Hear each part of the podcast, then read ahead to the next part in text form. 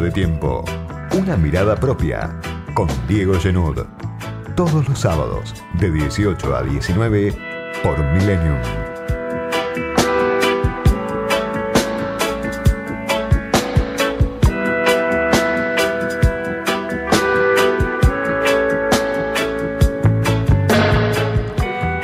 No se puede hablar más en la Argentina de post-pandemia, ni en la Argentina ni en gran parte del mundo. Lo escribí esta semana en una de las notas que hago todas las semanas en el Canciller. Alberto Fernández tiene un informe que dice que hasta junio del año que viene no habrá una vacuna ni fabricada ni repartida como para terminar con el coronavirus. ¿Qué quiere decir eso? Que habrá que convivir con la pandemia que la famosa pospandemia de la que tanto se habla, dentro y fuera del gobierno no existe, o no existe por lo menos en el corto plazo, si se cumplen estos pronósticos que tiene el presidente sobre la mesa. Es un error, dicen algunos funcionarios del gobierno, hablar entonces de pospandemia. Se puede hablar de poscuarentena, del periodo que se abre cuando termine este encierro estricto que ahora parece que va hasta el 17 de julio. Pero la pandemia llegó para quedarse como se ve incluso con rebrotes en distintos lugares del mundo. Los efectos de la pandemia llegaron para quedarse y tenemos sobre la mesa datos que muestran la gravedad de la parálisis. Esta semana, sin ir más lejos, el estimador mensual de actividad económica que mide todos los rubros de la economía, con un derrumbe mucho más profundo del que se presuponía. Se pensaba en un derrumbe del 20% en la economía, en abril fue del 26,4%, un derrumbe histórico, hay que retrotraerse muy atrás para encontrar una caída similar y además comparada con un año muy malo como fue el 2019. Estamos cayendo 26,4% con respecto a un pésimo año como fue el 2019 con Macri en la presidencia. Son números que asustan, que asustan incluso en el gobierno, sobre todo para un país que viene de cuatro años de ajuste con Macri, que viene de 10 años donde la economía crece muy poco o no crece, que viene de devaluación, que viene de padecimiento. Pero los efectos de la pandemia, lo que uno ve, lo que muestran las estadísticas, es que no distinguen.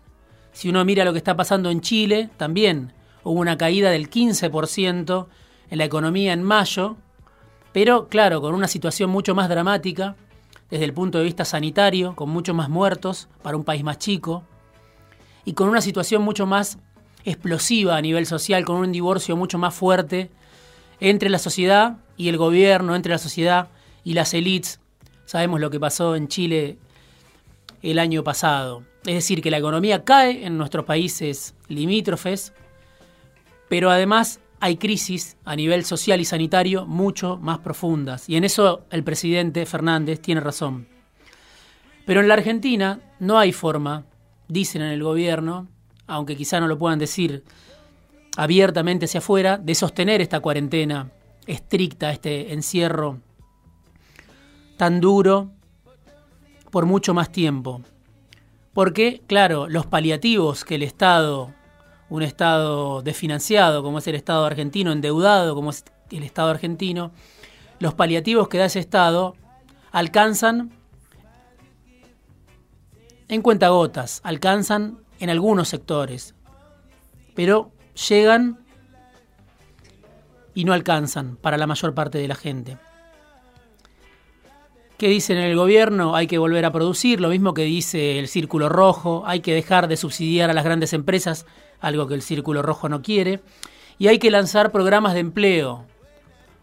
Varios programas de empleo está pensando el gabinete económico para los próximos meses, porque se van a seguir destruyendo empresas, se van a seguir perdiendo empleos y ahí, bueno, asoma obviamente el fantasma de la crisis social que Argentina ya vivió muchas veces. Pero aunque vuelva a la producción, aunque se salga de la cuarentena, hay algo que no responde y es la demanda. Y ese es el gran problema por el cual la pandemia es algo más que una foto pasajera. La demanda no se acomoda tan rápido al aumento de la producción. Por más que se abra todo, y eso es lo que no quiere reconocer quizá el Círculo Rojo, las empresas o la oposición, aunque Alberto Fernández abra todo mañana, la demanda va a tardar en recuperarse. ¿Por qué? Porque hay miedo a gastar. ¿Por qué? Porque venimos de años de ajuste en el salario. Porque hay miedo a lo que vendrá. Mientras Argentina vive ese cuadro de situación, tiene por otro lado el problema de la deuda, el fantasma del default. Un problema de la deuda que no se termina de resolver, que era la prioridad de Alberto Fernández. Cuando Alberto Fernández llegó al gobierno, había atado todo su gobierno a ese ítem, la renegociación de la deuda, la reestructuración de la deuda.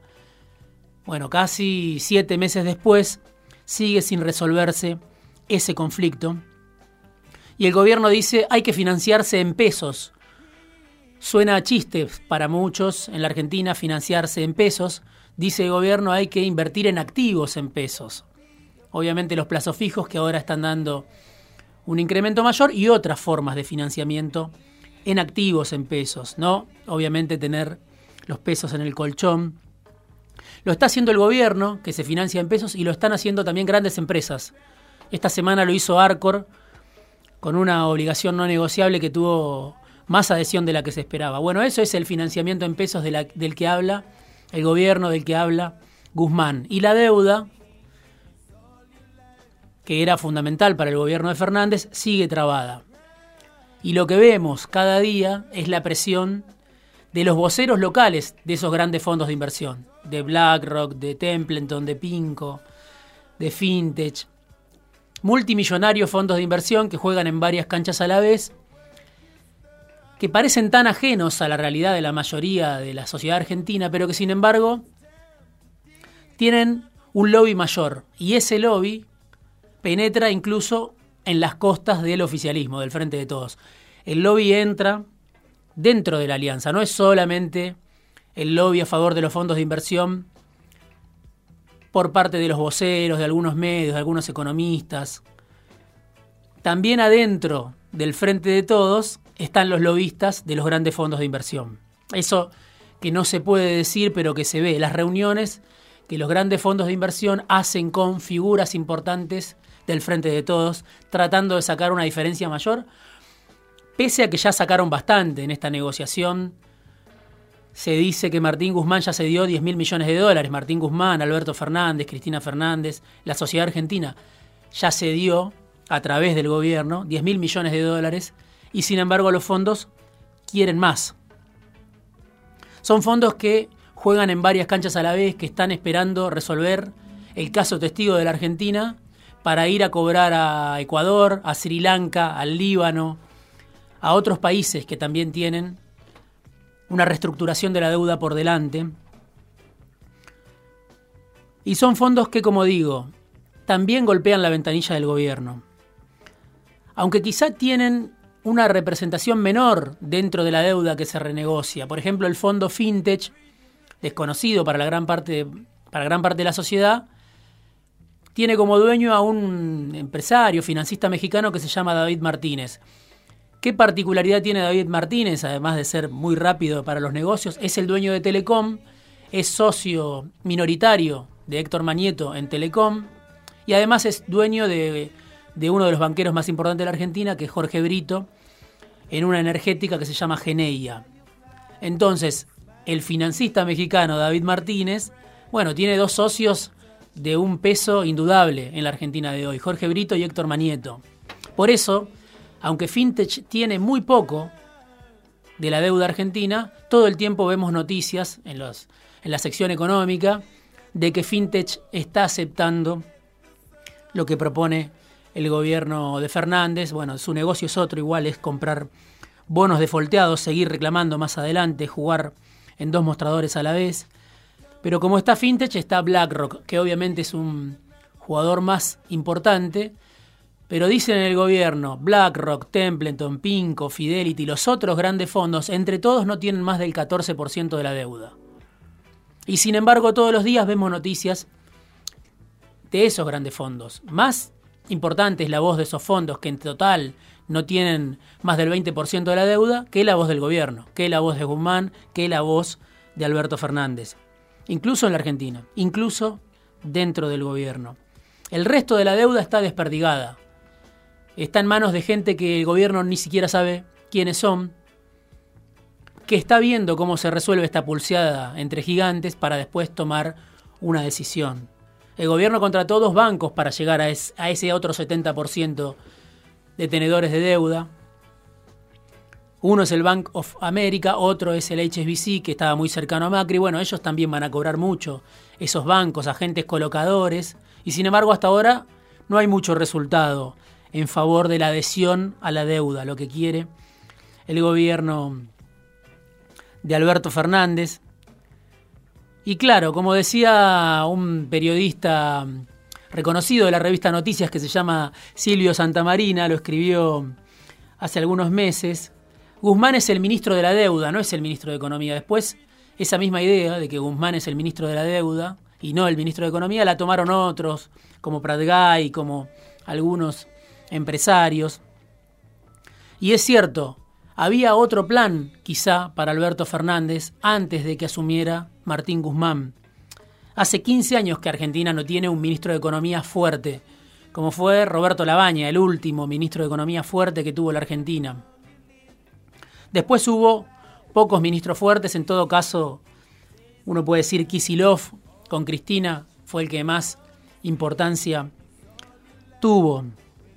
El ministro de Economía es, es más que un ministro de Economía porque a través de ese ministro se puede ver el proyecto de país que tiene el presidente y el gobierno y se puede ver el bloque de poder que está gobernando.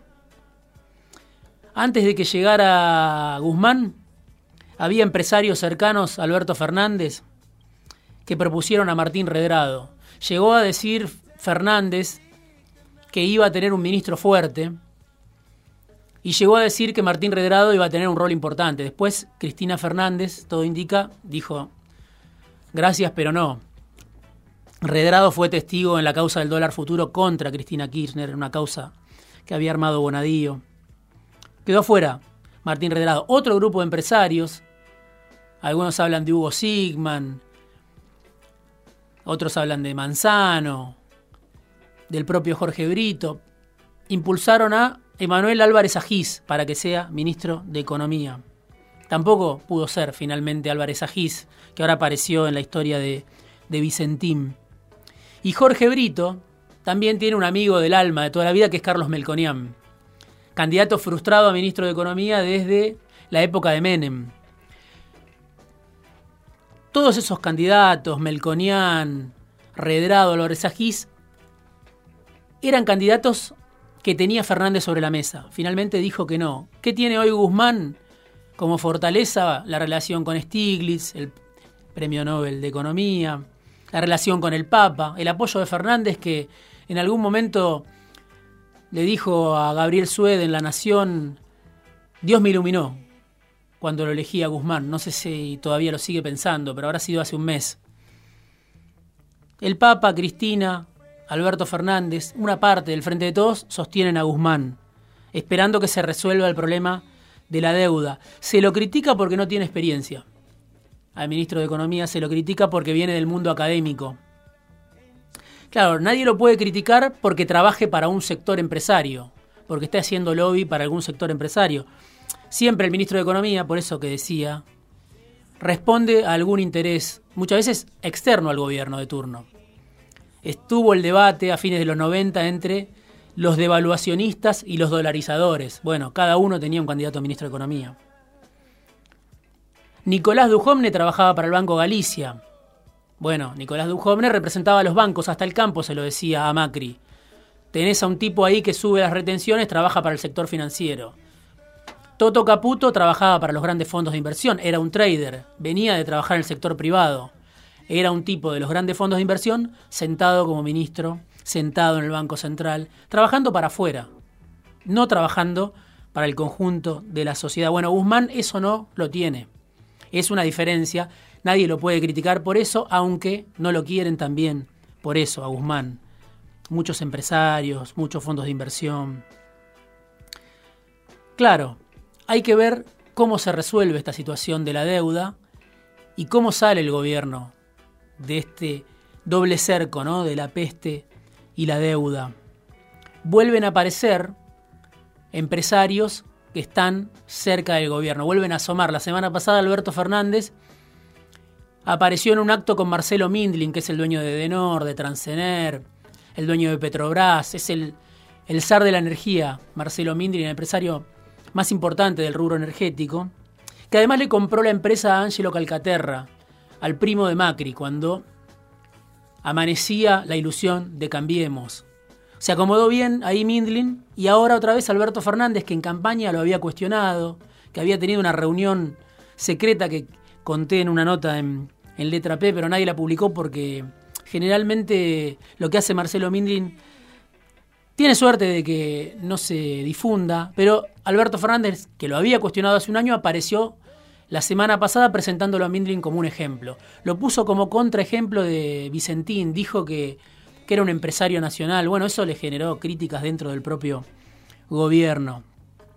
Pero tanto Mindlin como Brito, que ahora le dio un reportaje al cronista, aparecen ahora en este momento de indefinición sobre la economía, sobre la deuda, la semana pasada también eh, Horacio Berbisky publicó una nota que hablaba de una reunión con algunos personajes del gobierno y empresarios. Bueno, Carlos Pañi después le puso nombres a esa reunión. ¿Quiénes eran esos empresarios? Eran Mindlin, eran Massa, era Bulgeroni. ¿Con quién estaba Mindlin, Massa y Bulgeroni? Con Máximo Kirchner y con Eduardo de Pedro, el ministro del Interior. ¿Qué quiere decir esto? Que hay figuras importantes del gobierno, no solo Massa, también Máximo Kirchner, que están cerca de ese bloque empresario que asoma otra vez al lado del presidente, al lado del gobierno. A Guzmán, muchos lo comparan con un ministro de Economía que tuvo Alfonsín, que se llamaba Greenspoon. Porque dicen, claro, en ese momento cuando Alfonsín tenía discusiones con los grandes grupos económicos, su cara era Greenspoon. Después a Greenspoon lo sacaron por la ventana y vino Surruil. Greenspoon tenía enfrentamientos con Techín. Vino Surruil que trabajaba para Techín. Bueno, así se resuelven las pujas de poder, ¿no? Un ministro de Economía que enfrenta determinados intereses y que después es reemplazado cuando esa pelea se pierde por otro que representa exactamente lo inverso. Se puede pensar también así lo que pasó durante los años de Menem, por ejemplo.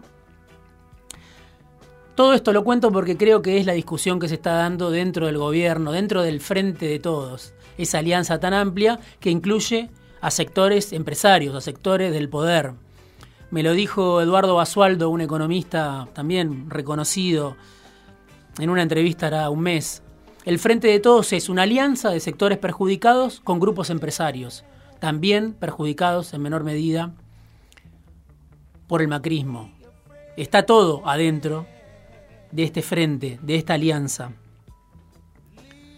Y lo que está sucediendo en estos momentos, en esas reuniones, es que al presidente y a su socia le están poniendo sobre la mesa un plan económico, ese plan económico que le reclamaban desde afuera, se lo están poniendo sobre la mesa. En realidad, ese plan B que ahora aparece era el plan A. El plan A que fue obturado, que fue desechado por Alberto Fernández y por Cristina Fernández, ahora vuelve. Vuelve otra vez como plan B. Lo tiene el presidente arriba de la mesa, lo tiene Máximo Kirchner arriba de la mesa. Depende de los Fernández si quieren también en eso dar marcha atrás.